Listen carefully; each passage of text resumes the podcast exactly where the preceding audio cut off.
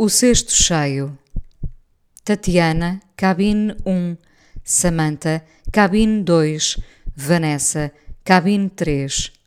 Talvez a ordem não fosse em rigor esta, mas lembro-me de os nomes serem grandes e nisso haver um fascínio qualquer. Se me tivesse chamado Cassandra ou Camila, a minha vida podia ter sido diferente. Estávamos a subir a calçada onde o elétrico passava. Não sei se alguma vez alguém se lembrou de lhe chamar desejo, mas o desejo morava mesmo ali ao lado.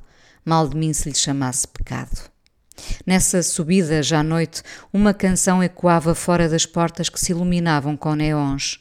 Lembro-me bem da sensação da canção tocar e eu quase ser puxada por ela. Eyes Without a Face, Billy Idol. Se a noite assobiasse, assobiaria esta canção, um ímã para os que querem ver mais, olhos sem rosto que se procuram para encontrar na noite. Entramos a medo no sítio em que o prazer tinha números. Foi muito antes das raspadinhas, selos aditivos de consumo imediato. Cabines, uma mesa de DJ, homens em câmara lenta, apesar de procurarem o prazer instantâneo. Quando não queremos dar nas vistas, tentamos pairar em vez de andar.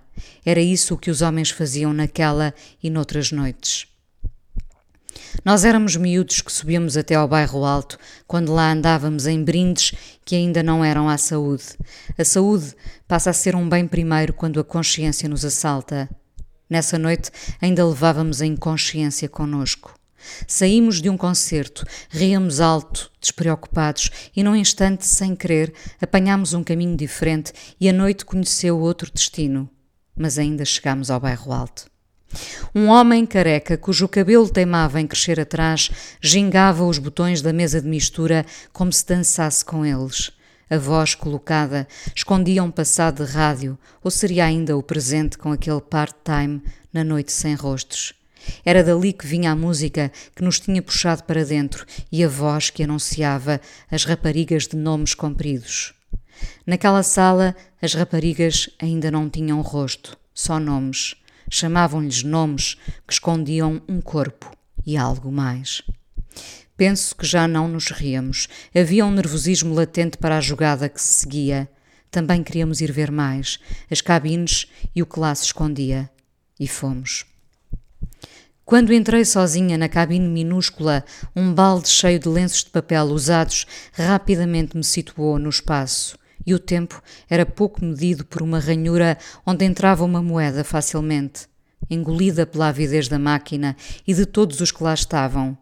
A moeda engolida fez a parede escura transformar-se em espelho, onde uma mulher muito branca e um homem negro trocavam de posições, despidos. Eram elas que tinham nomes, os homens não. Era a Tatiana ou a Vanessa que chamavam os curiosos, eles não. A adrenalina do momento era um jogo de quem vê quem e quão próximos estamos nós do que está a acontecer. Enquanto eles trocavam carícias e algo mais, eu pensava no que me tinha levado ali naquela noite. Evitei voltar a olhar para o cesto de papéis e não pus o olfato ao serviço dos meus sentidos. Num segundo, o espelho voltou a ser uma parede escura, como se a máquina tivesse vontade própria ou mão no desejo alheio. E teria mesmo noutros casos. O que vi foi suficiente para perceber que dentro da noite há muitas noites, muitos nomes, muitos corpos que valem apenas uma e outra e mais outra moeda.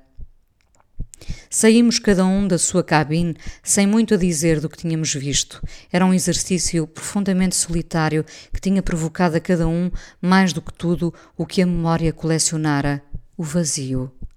Acho que já não rimos muito na subida da calçada sem o elétrico chamado desejo. Na saída, não retive a canção, já nem a voz colocada do DJ sem nome. Eram elas que tinham nome, nomes compridos como a noite que assobia uma canção e pede moedas em troca do prazer. Eyes without a face.